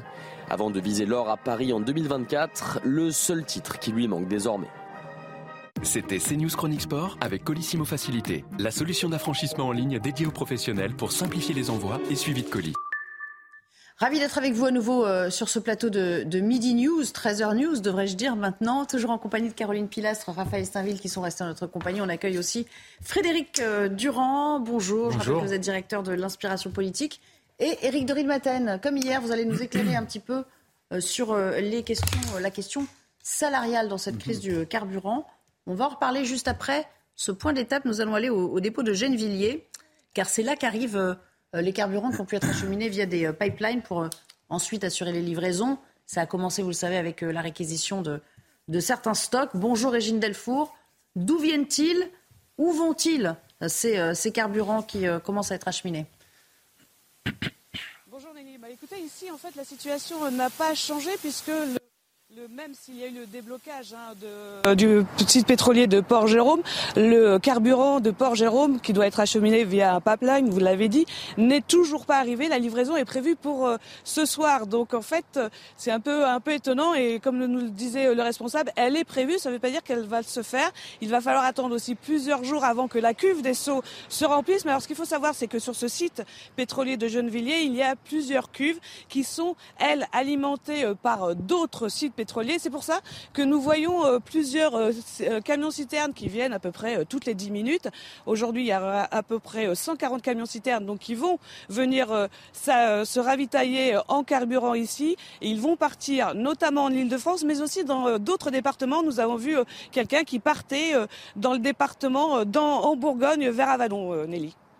Merci beaucoup, Régine, pour euh, euh, ces dernières informations. Ce que vous disiez tout à l'heure, Caroline Pilastre, en fait, il faudra 10 à 15 jours avant que ça revienne à la normale. Parce que une fois qu'on bloque le système, effectivement, la, remise en... route de la machine. Ça, c'est pour les raffineries. prend du temps. Et ça, c'est pour les raffineries. Ouais. Et pour le reste, euh, voilà. C'est malheureusement de la logique et du pragmatisme. Les stations essence, on n'est pas encore sorti d'affaire. On va le voir dans un instant parce qu'on a aussi une équipe qui nous attend du côté de la porte de Versailles. Mais on va se, tourner vers elle dans une petite minute. Éric, j'aimerais qu'on parle des discussions qui sont toujours au point mort parce que c'est là-dessus que reposent tous nos espoirs aujourd'hui. Si ça ne se débloque pas entre, euh, d'une part, la direction et d'autre part, la CGT et FO maintenant, eh bien, euh, euh, ça ne nous, nous avancera pas beaucoup. la direction juge les 10% réclamés par la CGT trop élevés. Elle propose 6%, évidemment, les autres disent non. À quel moment on va se réconcilier? Où, on peut s'entendre? J'ai un peu l'impression qu'on est rentré dans une période là, de bras de fer. Hein. C'est-à-dire que c'est vraiment, comme le disait Martinez de la CGT, la guerre est un peu déclaré, parce que là, en plus, il y a des enjeux euh, très politiques, très syndicaux, hein, avec le, congrès de, la CGT euh, l'année prochaine. Euh, donc c'est celui qui sera le plus fort. Et là, la CGT veut montrer ses muscles. Et effectivement, hier, je discutais avec le porte-parole de, la CGT chez Total, j'étais à la Tour, et il disait, non, 6%, alors on n'avait pas Total n'avait pas encore annoncé ces 6% de ce matin c'était avant. Et euh, il disait que 10%, c'était ce qu'il fallait, augmenter les salaires absolument. Et je dis, oui, mais quand même, vous vous rendez compte ce que vous représentez C'est quand même énorme ce que vous demandez. Vous bloquez le pays. Est-ce que tout ça est justifié? L'inflation va être autour de 6%. Vous demandez 10. Il a dit oui, 10, c'est parce que euh, les aliments augmentent réellement. Il y a une vraie inflation qui est autour de 10%. Et puis surtout, il se venge un peu des super profits de chez Total et il réclame donc un 3% en plus des 7. Donc 7 plus 3, pour eux, ça fait 10. Ce matin, je le précise, Total est revenu dans la danse en proposant une hausse de salaire pour 2023 de 6% plus un mois euh, de salaire pour tous sous forme de bonus. Euh, donc vous voyez, on sent vraiment que Total essaye de sortir, mais que maintenant la CGT dit non, de toute façon, nous, euh, vous, voulez réquisitionner euh, nos, grévistes. Donc là, vous avez déclaré la guerre, on ne discute plus. Donc, les, donc les 10%, même si demain ou ce soir, Total dit oui, on accède à vos demandes, ils trouveront euh, une excuse pour J'ai l'expérience des conflits sociaux dans le passé. c'est rare. En général, ça se termine pas bien parce que bon, on est obligé de lâcher du lait, mais ils n'auront pas leurs 10%. Enfin, je vois pas Total dire je, lâche 10%. Ça, je Frédéric Durand, si tant est qu'on résolve la crise, est-ce que vous voyez ce conflit s'étendre, d'autant qu'on sent bien que les politiques aussi commencent à s'en emparer veulent faire feu de tout bois et veulent capitaliser sur ça pour lancer le grand mouvement du 16 octobre, la manifestation du 16 octobre Il y a deux choses. D'abord, euh, en réalité, les syndicats ne décident pas d'une mobilisation, euh, fut-elle générale. Parce qu'en vérité, ce sont les gens qui décident de se mêler ou pas. Il y a des assemblées générales, ils décident de la reconduction ou pas. Donc ce, n'est pas, ce ne sont pas quelques responsables syndicaux, comme on voudrait nous le faire croire, qui décident de l'avenir de ça. Ensuite, vous avez remarqué une chose, c'est qu'on ne parle jamais des ouvriers dans ce pays. On n'en parle jamais, euh, si bien que certains croient qu'il n'y a plus d'ouvriers en France, que c'est réservé à des pays du tiers-monde, les ouvriers. Or, ils sont plus de 5 millions en France, les ouvriers. Ils ont disparu dans une sorte de triangle des Bermudes social, on ne sait pas pourquoi. Et lorsqu'on parle d'eux, c'est pour les traiter de, traiteurs, de, de preneurs d'otages, voire presque de délinquants, de profiteurs. Qu'est-ce qu'ils demandent? Euh, ils ont, Au départ, la direction leur propose 3,5% de salaire, alors que vous le disiez, l'inflation est à 6%, euh, et au-delà pour, pour certains produits. Euh, et en même temps, évidemment, ils voient bien qu'il y a une augmentation du, du, du président du groupe de, de, de, de 52%. Il voit bien qu'il qu'il gagne 500 000 euros par mois. Il faut et surtout les bénéfices euh, de l'actionnariat aussi. Et peut-être qu'il aurait fallu donner ces 2,6 milliards de, de bénéfices exceptionnels aux salariés plutôt qu'aux rentiers. Euh, on a besoin des actionnaires dans une entreprise pour développer son activité, on veut bien. Mais lorsqu'on dit 3,5%, c'est-à-dire des miettes qui ne rattrapent même pas l'inflation aux, gens qui travaillent, et euh, finalement on donne 2,6 milliards de bénéfices exceptionnels, donc le compte n'y est pas. Et ils ont l'impression qu'on se moque d'eux. Je suis pas loin de penser qu'ils ont raison de penser qu'on se moque d'eux. Les salaires en France, c'est un réel problème aujourd'hui. Donc voilà, donc je pense que, et moi je ne pense pas qu'ils se vengent. Euh, vous disiez, vous avez employé le mot, ils se vengent du salaire ou des dividendes. Non, ils ne se vengent pas. Ils veulent leur juste part des bénéfices. Raphaël Saint-Ville, philosophiquement, sur la question de la redistribution des dividendes, je pense que euh, tout le monde est à peu près d'accord euh, sur une forme de, partage de ce point de vue, mais euh, c'est sur la méthode, effectivement, qu'il y a beaucoup ah oui, sur la méthode et puis même sur la confusion. Parce que Frédéric évoquait ces 5 millions d'ouvriers qui ont été ou qui auraient été invisibilisés, mais il ne faudrait pas confondre les, les, ouvriers et les syndicalistes. C'est-à-dire que le problème peut-être qu'aujourd'hui, c'est que l'expression ouvrière ne se fait qu'au travers de, de ces mouvements euh, de grève, notamment portés par, par la, CGT et, maintenant euh, FO, et ils, ne sont pas représentatifs de l'ensemble du, mouvement ouvrier. mais, Mais, mais pour, pour autant, bien évidemment que vous avez raison, a, que, que ces questions de revalorisation salariale, dans le contexte que l'on connaît, avec une inflation euh, galopante, est, est nécessaire. Mais il faut bien voir et considérer que ce mouvement et, le, blocage de, que, la, CGT provoque dans, en France va conduire à, une, à, la destruction d'emplois, euh, d'entreprises euh, par centaines, voire par milliers. C'est ça qui est terrible. C'est pas la faute de la CGT, ça. Ah, non, non, mais attendez, parce que il, y a eu un accord, il y a eu un accord avec des ah, syndicats majoritaires. On le rappelle quand même. Ils, ne sont pas majoritaires. Les hein. négociations salariales. Vous avez vu qu'aujourd'hui, Bruno Le Maire a attendu une semaine pour dire qu'il faut augmenter les salaires. Que ne l'a-t-il pas fait? Parce que la situation n'avait pas changé une semaine avant. Il aurait pu très bien dire il y a une semaine ce qu'il a dit aujourd'hui. Total Energy a les moyens, ils ont gagné beaucoup d'argent. Euh, et donc, et comme en plus on ne veut pas taxer les surprofits, pourquoi ne l'a-t-il pas dit euh, il y a Tout le monde est d'accord sur le retard à l'allumage. Tout le monde est d'accord là-dessus. Ben, bien sûr, mais parce que mais, pourquoi maintenant, la question c'est où va-t-on Je vais vous dire pourquoi il y a un retard à l'allumage, notamment chez les politiques. Tout simplement parce que quand on vit à Paris, beaucoup de gens n'utilisent pas leur voiture et que tout simplement, euh, quand il y a une grève de la RATP, ça touche pas la province, euh, ça touche Paris. Mais quand il y a une ah, grève de l'État, ça touche la province, ça touche pas Paris. Moi, ce que je voulais simplement dire, c'est que euh, oui, il faut des organisations syndicales parce que sinon rien ne se passe. Vous savez, beaucoup d'entreprises, les gens il faut des organisations syndicales, mais il faut qu'elles soient représentatives des. des, tout à fait. Mais comme je vous le dis, il y a des assemblées générales tous les jours. Et là, aujourd'hui encore, tous les salariés auront à se prononcer sur la poursuite ou non du conflit. Donc, vous pouvez pas dire que qu'on pourrait faire la même chose sans organisation, sans rapport de force. Je n'ai pas dit ça. Il y a des organisations syndicales au sein de ces raffineries. D'ailleurs, la CGT et FO ne sont pas majoritaires. Si, la CGT dans les raffineries, elle représente ah, l'énergie 40%. Mais il y a eu un accord, il y a eu un accord majoritaire quand même. Oui, bon, il faut les rejoindre. Mais à la SNCF qui veut aussi se mettre dans le mouvement, euh, c'est Sudrail, vous voyez, donc c'est un autre, un autre syndicat. Ça dépend. La CGT n'est plus majoritaire à la, à la, SNCF. Non, mais je trouve que ce que vous dites est un peu caricatural. Parce que c'est, je ne veux pas me mettre du côté des patrons. D'abord, on n'a pas les salaires qui nous. parce que nous aussi, hein, on, trime, on rame, etc. Simplement, euh, ça m'agace quand on dit Ah, le patron, il gagne 5, 6 euh, millions d'euros pour y aller. C'est 5 000 euros par mois. moi, je me souviens, on disait pareil pour Carlos Ghosn, je laisse de côté tous ces problèmes, mais euh, Carlos Ghosn disait à l'époque Moi, je gagne tant, mais si j'acceptais un poste chez General Motors, je gagnerais deux fois plus. Et ce qui était vrai d'ailleurs. J'ai vérifié après des années. Et je, vais vous donner le chiffre précis. Le patron de PSA aujourd'hui, Carlos Tavares, il gagne 19 millions d'euros par an. C'est pas un salaire, c'est son salaire plus, bonus, les primes, les actions, etc. C'est s'il vend ses actions, vous voyez. Mais par rapport à Pouyanné, 6 millions, Tavares 19 millions, Sanofi 11 millions par an, j'entends, hein, toujours pareil, bonus.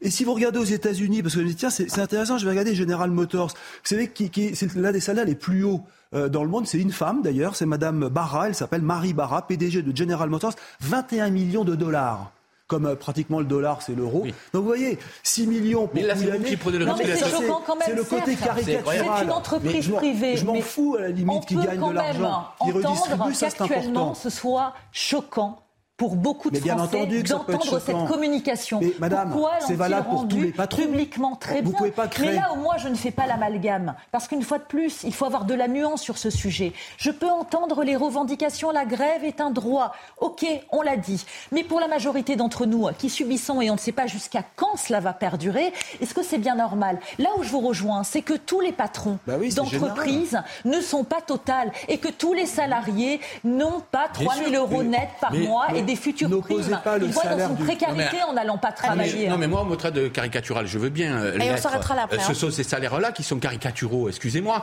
Et lorsque je dis, et lorsque je, lorsque je parlais, je disais, je me mets à la place de l'employé de cette entreprise. Lui, vous pouvez toujours dire que c'est caricatural. En tout cas, lui, c'est ce qu'il voit. Mm. C'est cette réalité-là qu'il expérimente. Et moi, je suis pas contre le 1% des plus riches et tout. C'est pas mon sujet. Moi, je pense que c'est structurel, ce problème-là. Il est structurel. Mm. C'est-à-dire que d'un côté, on donne beaucoup au, capital et très peu au, travail. Voilà ce que je crois. Donc, j'accuse pas un tel, un tel, c'est pas sujet. Sur la redistribution, je, suis d'accord avec vous. On va, on va aller voir ce qui se passe justement. Vous parliez, pas là mettre pile au vous parliez de ceux, merci Eric, vous parliez de ceux qui pâtissent de cette crise qui euh, perdure. Les automobilistes, eh ben, ils continuent à galérer et à souvent prendre aussi sur leur temps de travail ou de trajet à la maison pour euh, faire un arrêt à la station quand ils en trouvent une et attendre patiemment pendant euh, une heure, voire deux heures pour certains. On va prendre le pouls de ce qui se passe du côté de la porte de Versailles avec Maureen Vidal qui nous attend sur place. Bonjour Maureen, racontez-nous un peu ce qui se passe autour de vous. Est-ce qu'il y, a beaucoup de, de monde? Et déjà est-ce qu'il y a de l'essence là où vous êtes? Alors oui, il y a de l'essence là où je me trouve, mais c'est une situation toujours bloquée. Hein. Euh, je suis donc actuellement à BP Paris-Versailles dans le 16e arrondissement de Paris et regardez, regardez sur ces images cette longue file d'attente qui n'en finit pas euh, de Charles Baget. J'ai compté 65 voitures qui attendent sur une seule file de droite. Elle est donc totalement bloquée. Il y a environ deux heures et demie euh, de queue et un tel monde, un tel monde malgré les prix du carburant, les prix qui ont augmenté. Je vous laisse constater par vous-même dans quelques instants derrière moi. Les prix de cette station sont à 2,26 centimes le litre de samplon 95, 2,38 le litre de samplon 98 et 2,40 le litre de gasoil. Alors ça n'empêche pas les gens ici de venir mettre de l'essence coûte que coûte. Et on a même parlé avec des personnes qui nous ont confié que peu importe le prix, ils viendront mettre leur plein. Merci beaucoup, Maureen Vidal, en direct de la Porte de Versailles, en compagnie de Charles Baget pour les images. Vous voyez, on en est là, en fait. Les gens sont prêts à payer n'importe quoi pour pouvoir. Euh, euh, Mais ils n'ont pas le choix, ils doivent aller travailler, ils doivent manger à la fin du mois. d'entre eux confient avoir besoin de, euh, de leur voiture. Malgré les aides de l'État, c'est ça qui est fou, hein, c'est qu'on on était descendu il y a encore quelques semaines à, sur le diesel à quasiment 1,50€ et on est à 2,30€. Là, on est à 2,30€. Après, il y a les stations qui en profitent aussi. Hein, parce qu'ils ont une marge de manœuvre. Non, non, c'est pas le vrai prix, c'est un 80. Les, stations ont une marge de manœuvre, je bah, crois, pour 30%. Oui, mais il y en a certains qui vendent 3 euros le litre, ce qui est scandaleux. Donc, vous voulez, Alors, on y reviendra, bien sûr, cette problématique du carburant. On a encore beaucoup, beaucoup de choses à dire, y compris l'extension peut-être du conflit dans le, dans le nucléaire maintenant. On voit que ça commence euh, à prendre du côté de, de EDF. Et là encore, vous nous serez précieux, Eric. J'aimerais qu'on en vienne à ce, cet autre phénomène, la délinquance des villes moyennes. On en parle régulièrement. Mais là, on a, on a ressorti ce, ce classement qui a été révélé par, euh, par le Figaro. Il analyse les chiffres. C'est un, acronyme un peu compliqué. C'est le service statistique ministériel de la sécurité intérieure. Euh, des chiffres qui ont été mis à jour le 12 septembre dernier. Vous le voyez dans le haut du tableau, euh, il y a Valenciennes, suivi de Douai, de Lens, de Roubaix, de la Courneuve et de Montbéliard. Mais quand on prend l'ensemble des faits euh, rapportés, des faits de, euh, délinquance, c'est surtout la région nantaise qui s'illustre. Sibylle de Lettres. Valenciennes, Montbéliard ou encore Agde, autant de villes moyennes où le nombre d'agressions, coups et blessures volontaires dans l'espace public sont parmi les plus nombreuses au coude à coude, avec des villes de la banlieue parisienne comme la Courneuve. Des chiffres en nette augmentation depuis 2017. Par exemple, à Roubaix, 588 faits ont été recensés en 2021, soit 59,5 pour 10 000 habitants, contre 39 pour 10 000 habitants en 2017. Le désengagement de l'État est pointé du doigt. On peut parler euh, d'une sous-estimation par les, l'État, mais il y a eu surtout une forme d'aveuglement par rapport à des nouvelles formes de délinquance qui aujourd'hui se sont installées partout. On voit se reconstituer une culture de banlieue, on pourrait dire, c'est-à-dire d'une criminalité organisée. Une flambée de délinquance dans les villes moyennes qui concerne aussi les cambriolages. Sur le podium, Rézé, dans la périphérie de Nantes, ou encore Résine, près de Bordeaux. Et il ne s'agit là que des faits portés à la connaissance des autorités et transmis à la justice.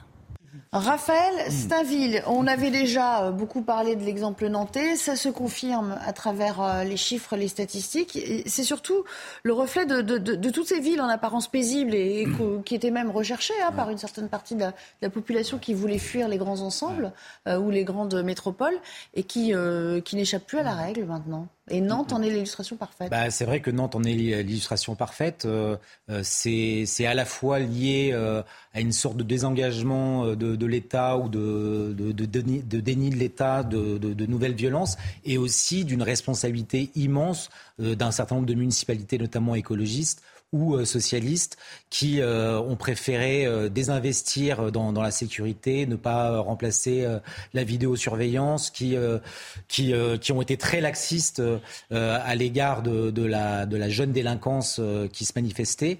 Et aujourd'hui, elle, en paye le, le prix fort. C'est vrai qu'à Nantes, c'est devenu le, le, Far West, le centre-ville. C'est-à-dire que jusqu'à présent, ces, faits de délinquance étaient se retrouver localisés dans, la périphérie de ces villes. Et aujourd'hui, ce sont le, cœur, euh, les cœurs historiques de ces villes qui sont, euh, qui sont frappés au point que euh, certaines, dans les témoignages que l'on peut recueillir, des personnes ne se déplacent plus qu'en Uber le soir pour faire 300 mètres pour aller à un dîner en ville. Enfin, il faut prendre conscience de, de la réalité de cette, de cette nouvelle violence qui dégrade la, vie de ses habitants. Frédéric Durand, est-ce que c'est aussi la responsabilité du maire de cette ville? On a coutume de dire, voilà, il n'y a pas assez de policiers municipaux ils ils sont pas déployés adéquatement, on a, on a relâché euh, euh, la pression sur, euh, sur le maintien de l'ordre. Mais beaucoup disent aussi que c'est du ressort du nation. Ah ben, d'abord, c'est du ressort du national, bien entendu. Et puis vous avez bien vu dans l'explosion et dans l'augmentation significative, il y a des villes comme Neuilly dont je ne pense pas qu'on puisse les taxer de laxistes. il y a des tas de villes qui ne sont pas directement concernées par, par justement une politique qui serait prétendument plus ouverte, etc. à cela. Non, moi je crois qu'au-delà de ça, il y a une politique depuis 30 ans de l'aménagement du territoire qui a complètement disloqué certains territoires. Et ce qu'on voit se passer dans ces villes moyennes, c'est beaucoup dans ces villes moyennes. Parce qu'on a cru qu'à un moment donné, tout le monde allait vivre. tout à l'heure, je disais, il n'y a plus d'ouvriers, on pensait qu'il n'y allait plus y avoir du tout d'ouvriers. Et puis à un moment donné, on pensait que tout le monde allait vivre dans la métropole. Et que donc la métropole, ça allait être. Et donc, à, quoi bon s'occuper de tout le reste, puisque ça n'existera plus bientôt? Or, c'est pas vrai. Vous avez des tas de villes moyennes de entre 10, 20, 30 000 habitants, puisque là, on est entre les villes entre 10 et, 100 000. Toutes ces villes-là où l'industrie est partie, où tout est parti, ce sont des territoires disloqués, mais c'est une politique de l'aménagement du, territoire qui a privilégié. Qu'est-ce qui se passe aujourd'hui? Il y a une étude dans la, de la, de la, comment, de Jean Jaurès qui, qui démontre avec euh, euh, ce que dit Jérôme Fourquet. Euh, enfin, de la Fondation Jean Jaurès. Fondation Jean Jaurès. Ou Jean Jaurès. Non, oui, non, la Fondation Jean Jaurès, pardon. Fourquet, il, il, remarque que dans toutes ces villes-là s'installe le trafic de drogue qui n'était quasiment pas présent il y a quelques années. Euh, donc on a dans toutes ces villes-là, d'un coup, euh, du trafic qui s'installe, une économie parallèle, etc. Et, et beaucoup de ces villes ont été complètement abandonnées par le, par, le, par le gouvernement et par l'État depuis 30 ans dans l'aménagement du territoire. C'est juste le résultat d'un abandon, euh, une désertification. Il y a aussi une idéologie. Non, non, personne ne peut nier que la France traverse une énorme vague de violence et d'insécurité. Même en ruralité, vous le disiez, il y a aussi ces phénomènes. Pour Nantes, c'est quand même particulier parce que ces derniers jours, on a quand même vu pas mal de phénomènes sociétaux. Même Jean-Marc Morandini s'est rendu avec son équipe sur le terrain. On a quand même entendu une municipalité qui mettait la poussière sous le tapis, qui ne voulait pas être dans une réalité. les commerçants.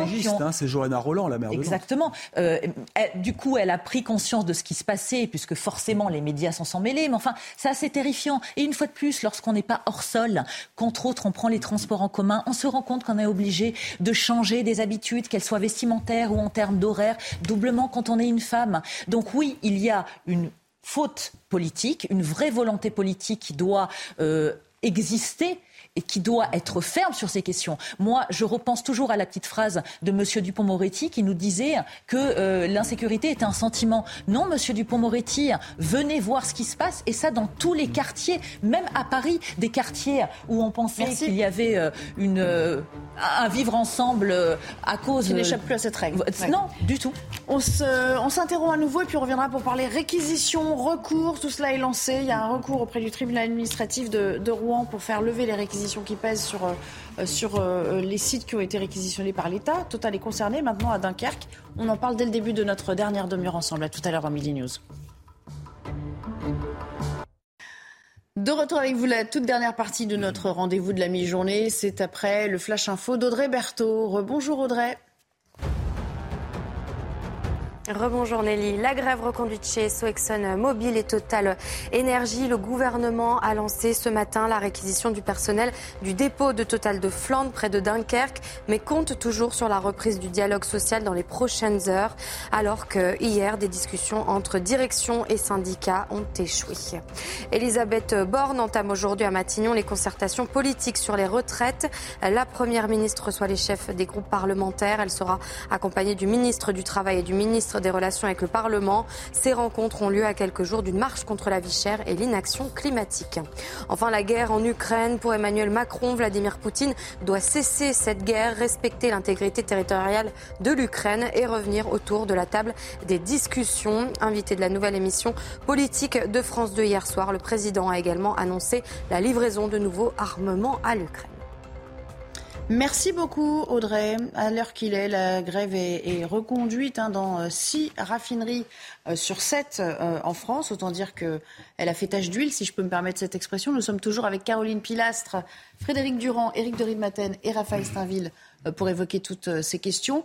On va aussi s'interroger sur ce qui va se passer dans les, dans les prochains jours, parce que vous le savez, on est quand même à l'approche des vacances de la Toussaint.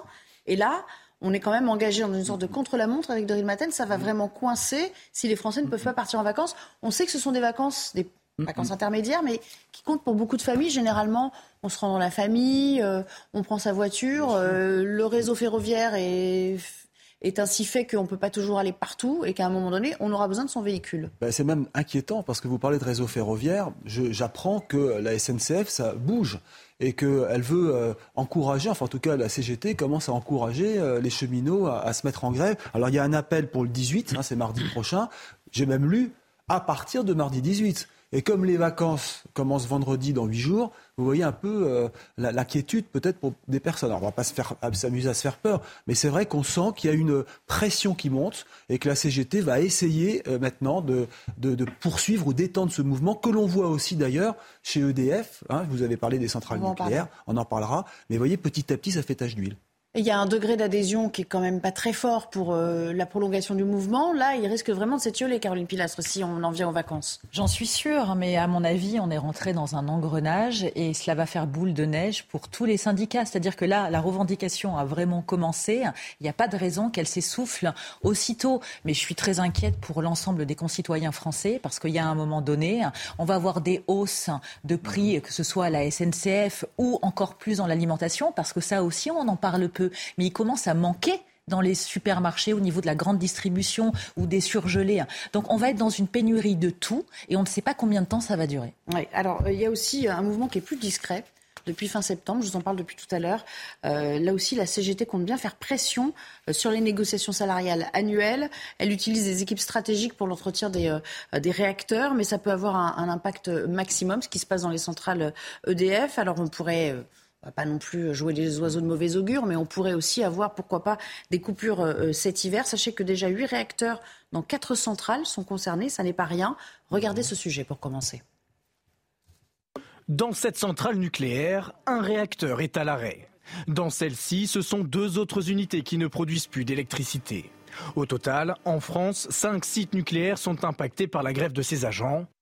Cette grève, c'est par rapport euh, au salaire on n'a pas la compensation de l'inflation. Concrètement, sur le terrain, les agents réduisent les capacités de production des réacteurs ou bloquent tout simplement les travaux de maintenance, aussi appelés arrêts de tranche. Ils ont choisi de reprendre en main leurs arrêts de tranche et de les bloquer, d'arrêter les, activités qui s'y réalisent. Quand ils le peuvent, ils baissent euh, ce qu'on appelle la charge, c'est-à-dire qu'ils baissent la, dire, la quantité de production. Selon l'entreprise, ces actions pourraient avoir un impact sur la puissance électrique sur le réseau. Mais pour notre consultant, le risque d'embrasement social est bien réel. On entre dans un processus qui est une espèce d'escalade syndicale et que ce qui se passe dans le domaine du pétrole eh va se passer dans le domaine de l'électricité et peut-être touchera peut-être bah, la SNCF ou la RATP. Depuis ce matin 6 heures, ce sont les salariés de la centrale de Gravelines qui ont rejoint le mouvement. Estinville, l'énergie donc, hein, on le voit avec l'électricité maintenant, peut-être les transports demain. Et puis quels autres secteurs Oui, mais peut-être qu'à à la grande différence de, de Total, euh, EDF est une entreprise qui aujourd'hui va mal. Euh, donc, euh, c'est s'il devait y avoir des augmentations de, de salaire euh, consenties par, par l'État, en fait, c'est avec nos impôts qu'on financera ces, ces, salaires. mais le risque, il est sérieux. songez qu'il y a encore très peu de temps, je crois que sur les 56 réacteurs nucléaires que possède la France, il y en avait 26 qui étaient à l'arrêt pour différentes raisons. L'État s'était engagé à ce qu'ils soient quasiment tous opérationnels pour, pour l'hiver. Si un certain nombre de travaux de maintenance devait être différée, euh, bien évidemment que ça va être très très compliqué pour, euh, pour, euh, pour notre réseau électrique et les coupures seront malheureusement à prévoir pour beaucoup. Frédéric Durancian, si tout le monde commence à réclamer 10%, même quand ça n'est pas possible, ça va commencer à se compliquer. Ce que je crois, c'est que vous le disiez tout à l'heure, jusqu'à une certaine époque, les salaires étaient indexés sur l'inflation. Euh, euh, ils ne le sont plus, euh, ce qui signifie aujourd'hui que déjà, vous savez qu'il y a 70% des Français qui gagnent 2000 euros par mois ou moins. Donc les grèves risquent de se multiplier parce que les gens ne supporteront pas de travailler. C'était déjà dur. Et de gagner moins. Mais de, mais de travailler, de gagner encore moins. et donc, à un moment donné, moi, je veux bien qu'on jette la responsabilité sur les syndicats. Vous savez, une, une, un mouvement social, pour ceux qui le connaissent un peu, ça ne se décrète pas. C'est-à-dire que les, syndicats sont au contraire très attentifs de ce qui se passe à la base pour savoir s'ils ont intérêt ou pas à lancer quelque chose. Sinon, ils ne le font pas parce qu'ils ne veulent pas aller à l'échec. Donc, c'est pas du tout les syndicats aujourd'hui qui décident de ce qui va se faire. Ils peuvent avoir des mots d'ordre. Ils sont suivis, ils ne sont pas suivis. Il y a sans arrêt dans les grandes entreprises, en particulier des assemblées générales où sont tous les salariés qui décident ou non de la reconduction. Donc moi, j'entends bien le petit jeu, la petite musique qui voudrait dire c'est quelques syndicats isolés qui font ceci, cela. Syndicats. Les syndicats, vous savez, quand ça marche pas, ça marche pas. Si les salariés ne veulent pas y aller, ils y vont pas. À la ils ne sont pas très représentatifs en France, les syndicats. Non, mais, ben, ben, justement, poignée, donc, poignée bloque donc, une donc s'ils ne sont pas représentatifs, pas si vous trouvez normal que quelques, quelques grévistes arrivent à mais bloquer. Mais c'est faux ce que vous dites. C'est faux ce que vous dites. D'abord, d'abord, d'abord, ils ne bloquent pas, ils n'empêchent pas les camions de sortir ou de rentrer. Mais non. Il y a pas, non, je suis désolé, par rapport à l'Allemagne, vous n'avez pas leur production. Alors attendez, si lorsque vous êtes insatisfait de vos conditions de travail, de votre salaire, que vous arrêtez de, travailler, on vous dit, ben non, vous n'avez pas le droit. On se met alors, il existe... on se met pas en grève, on négocie et on se met en grève après. Enfin, je suis désolé. Mais, alors, vous ne connaissez pas du tout le monde du travail, excusez-moi de vous le dire, là, vous êtes à la caricature. Je n'ai jamais vu, je n'ai jamais vu un seul patron qui disait avant, on va accéder à vos, à vos, quand c'est possible, ça se fait dans des milliers d'entreprises aujourd'hui. On discute avant, on appelle ça pacte social en Allemagne. Monsieur, ça existe de partout en France, ce que vous dites. Et c'est pour ça que dans, plein d'endroits, il n'y a pas de grève. Parce qu'on arrive à obtenir oh, satisfaction. Je suis pas d'accord avec vous. Ben, vous, vous pas d'accord, pas d'accord. C'est SNCF, aiguilleur du ciel, c'est toujours les mêmes. Vous êtes dans la, mais vous voyez que vous êtes dans la caricature. Vous me reprochez tout à l'heure de l'être. secteurs qui sont bloqués Et là, vous. Dans beaucoup d'entreprises, on n'a pas les moyens de faire grève. Dans beaucoup d'entreprises, on ne peut tout simplement pas faire grève. Parce que les, enjeux sont trop difficiles. Dans de grandes entreprises, on peut effectivement. Je pense pas que la grève soit la menace, soit. Mais ce que vous dites, par exemple, propos d'EDF. De, sur ce qui vous dit sur le service euh, public, enfin ce qui, qui, est financé par, euh, par l'État, si on commence à augmenter ou à relever les salaires de 10%, effectivement en tenant compte de, de l'inflation qui va peut-être encore euh, euh, augmenter, je pense sous votre contrôle, mhm. Eric, ça va de facto augmenter nos impôts. Voilà, ce, qui, ce, qui, signifie donc que l'inflation augmente, donc on laisse tout, la grande majorité des Français perdre en pouvoir d'achat et on ne fait rien. Non, voilà, voilà ce que ça, signifie. Mais non, mais là, vous prenez le cas d'entreprises publiques. Il n'y en, a pas beaucoup d'entreprises publiques en France. Il n'y en a plus beaucoup. Il y en a eu à une époque. Donc, donc aujourd'hui, si vous, en tout cas, il y en a. si vous ne réglez pas ce problème et que l'inflation augmente, augmente à 10%, ça veut dire que tout le monde va perdre du pouvoir d'achat. Ça veut dire que tous ces gens-là qui déjà, déjà pour certains, ne partent plus en vacances, quasiment 50% des Français, il faut quand même, il faut remettre les choses à leur place euh, tout de même. Qui certains renoncent à certains soins qui coûtent trop cher, etc., etc. Alors ceux-là, ils ne pourront plus faire de cadeaux à Noël parce que moi je veux bien qu'on parle des Français en disant on oppose les usagers et les grévistes, mais ça existe depuis. Il faut relire Barthes. Hein, euh, c'est très simple, ça existe depuis toujours cette opposition-là. Mais un jour vous êtes un usager, le lendemain vous êtes potentiellement un gréviste. Pardonnez-moi de vous Et moi je pense à eux aussi, à tous. Ces fils. Ces Français qui vont travailler, qui on est d'accord. Mais, oh, mais on est parfait. Oui, tout à fait. Pardonnez-moi d'enfoncer des portes ouvertes, mais où est le vrai problème? C'est que la majorité des Français n'arrivent plus à vivre dignement et décemment de leur salaire. Mais, tout à fait. Ah, mais, ça, mais, on est complètement d'accord. Moi, je suis complètement d'accord avec ça. Mais vous savez, les très riches, euh, moi, moi, je comprends très bien les difficultés de l'aide ménagère qui ne peut plus prendre sa voiture pour qui gagne 1400 euros par mois. Je ne les oppose pas. Vous avez des familles les autres. Vous avez des familles monoparentales. Les gens vivent moins en couple et donc quand vous avez un seul salaire à 1500 euros par mois vous savez, dans, l'histoire du mouvement social, dernier mot, dans l'histoire du mouvement social, c'est toujours les grandes entreprises qui ont fait, qui ont tiré vers le haut les salaires de le toutes les entreprises. Aussi euh, euh, le problème aussi, c'est que les économistes nous alertent sur le fait que si on augmente trop les salaires, ça mhm. va contribuer à faire perdurer, voire même augmenter l'inflation. Donc il y a en fait des effets. Euh, et ce que disait Monsieur très justement, c'est ça, c'est que la le coût à la production va augmenter. Il y aura des licenciements. C'est que là, les entreprises auront cette variable. Justement, ils seront obligés de supprimer des emplois parce qu'elles ne pourront, elles ne pourront pas suivre. Mais, bon, mais, comment vous, quand vous donnez 2 milliards et demi d'actions de, de dividendes exceptionnels aux actionnaires Comment vous pouvez dire qu'une entreprise comme Total... là, vous parlez de Total, vous parlez de Total. Mais je, parle de Total parce que c'est ce qui nous occupe aujourd'hui. Donc vous voyez bien que lorsque... C'est une question de comment on répartit les richesses. C'est une question de comment on répartit ce qui a été gagné par l'entreprise. Raphaël Saint-Villan, si vous voulez intervenir dans ce débat sur euh, l'augmentation euh, systématique et généralisée des salaires pour contrecarrer l'inflation. C'est-à-dire que bien évidemment tout le monde est d'accord euh, sur le, sur le fait qu'il faut que les salaires puissent augmenter, mais il y a aussi une réalité qui fait qu'un certain nombre d'entreprises ne peuvent pas ne peuvent pas supporter ces, augmentations. Donc pour un groupe que l'on met euh, euh, à, l'index comme Total, qui aurait les, moyens éventuellement de revaloriser euh, conséquemment les, salaires, il y a, des, centaines et des centaines d'entreprises, des PME, des TPE, qui sont dans l'incapacité, qui sont déjà sur le fil quand ils ne sont pas déjà complètement dans le rouge. Entendu. Donc il faut arrêter de faire croire à l'ensemble des salariés que cette situation par le bras de fer va, va améliorer leur situation. Ça sera leur mort. Il nous reste cinq minutes. J'aimerais quand même porter à votre euh, attention un, dernier thème, puisqu'à partir de cette rentrée 2022, vous savez, les chiffres sur ce qu'on appelle communément les, euh, les atteintes à la laïcité à l'école sont publiés euh, chaque mois. C'est une volonté de l'éducation nationale. Et donc, pour le mois de septembre, On a un retour. 313 signalements euh, pour euh, atteinte à la laïcité, à la fois dans les écoles, les collèges et les lycées, et des chiffres qui sont en hausse, notamment en, raison des, des, tenues religieuses. Regardez ce reportage de Sophia Dolé. C'est la première fois que les chiffres sur les atteintes à la laïcité sont publiés de façon mensuelle et non trimestrielle. Et déjà, des premiers enseignements apparaissent. En septembre, les signalements pour port de signes ou tenues religieuses ont augmenté, 54% contre 41 au second trimestre 2022. Le ministre de l'Éducation nationale précise qu'il est notamment question du port d'abaya, tenue traditionnelle musulmane portée par les femmes, et du port du camis, un vêtement long pour les hommes. En hausse également les signalements pour revendications communautaires, 7% en septembre contre 5% au trimestre dernier.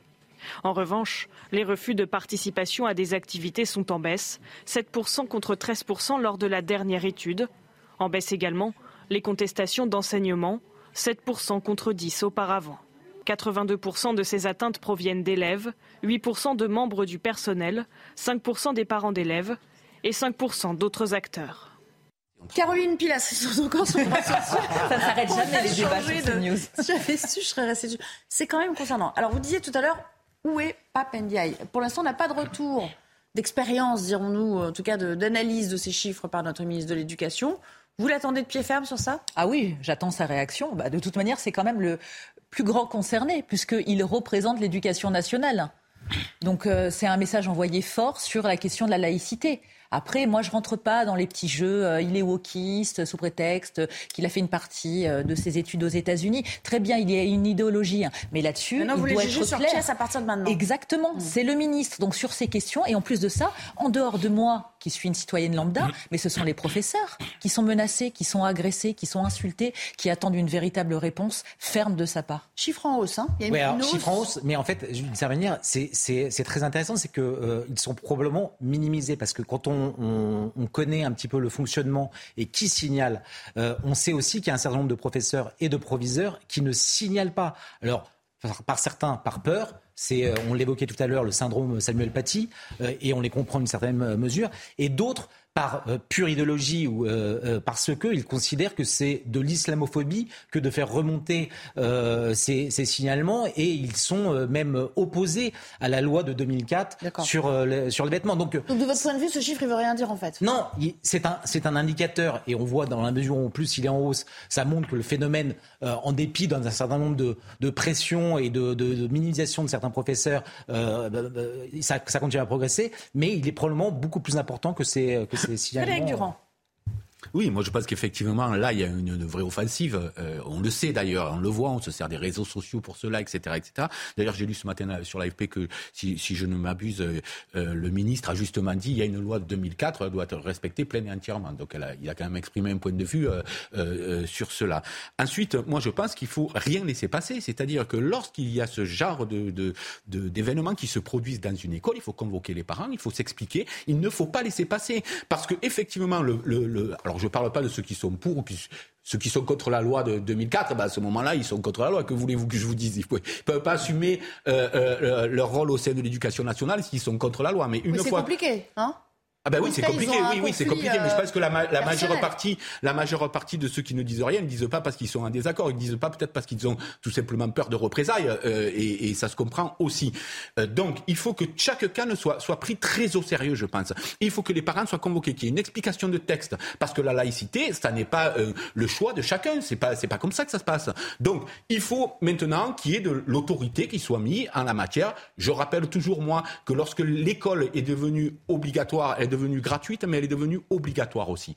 Et à l'époque, beaucoup de paysans, etc., voulaient pas envoyer leurs enfants à l'école parce qu'ils voulaient les garder pour travailler. On leur disait c'est obligatoire, c'est comme ça. Eh ben oui, ça a été comme ça et c'est comme ça qu'on a, on a juste démocratisé. Une petite, remarque, que, euh, on a l'impression que c'est des, des, des, des, cas euh, individuels un petit peu euh, et, et, semés par-ci par-là. Mais regardez ce qui se passe pas très loin de chez nous, à, à Nanterre, au lycée Jules-Curie. Il y a un blocage. L'une des revendications, c'est pouvoir porter la baya et, et, le, et le camis. Parmi les, les élèves qui ont été qui bloquent et qui, ont, qui, ont, qui se sont pris au fort de, de l'ordre. 14 ont été euh, interpellés et placés en garde à vue. Et sur les portables, il y avait un appel euh, qui a été fait euh, sur Snapchat à, à, tous les fichiers S de la, de la, de la région pour venir soutenir, euh, caillasser les, les, les flics et, et, ça, permettre. C'est extrêmement, c'est extrêmement grave. Il y a vraiment des, des, bastions qui sont en train de se constituer ici et là. Et c'est pas seulement de convoquer les parents. C'est-à-dire que si la parole du ministre de l'Éducation nationale n'est pas entendue, euh, notamment à, travers cet, événement qui se passe à Nanterre, euh, quand est-ce qu'il le sera? C'est la fin de cette émission. voilà, la seconde près, hein, vous avez rendu. Vous avez fait de la télé, vous en dit, non? Bah ici, essentiellement. merci beaucoup, merci de m'avoir accompagné tout au long de cette euh, mi-journée. Dans un instant, nous passerons le flambeau à, à, Clélie Mathias pour le début de la belle équipe, que je vous invite à, à regarder votre émission de débat euh, dont vous avez l'habitude. Et puis, euh, pour ma part, je vous retrouverai euh, très vite sur l'antenne, déjà demain après-midi. Et puis, euh, la suite de l'après-midi, ce sera avec Olivier de Carenfleck, Punchline, Laurence Ferrari. Merci à tous et à très bientôt. Merci.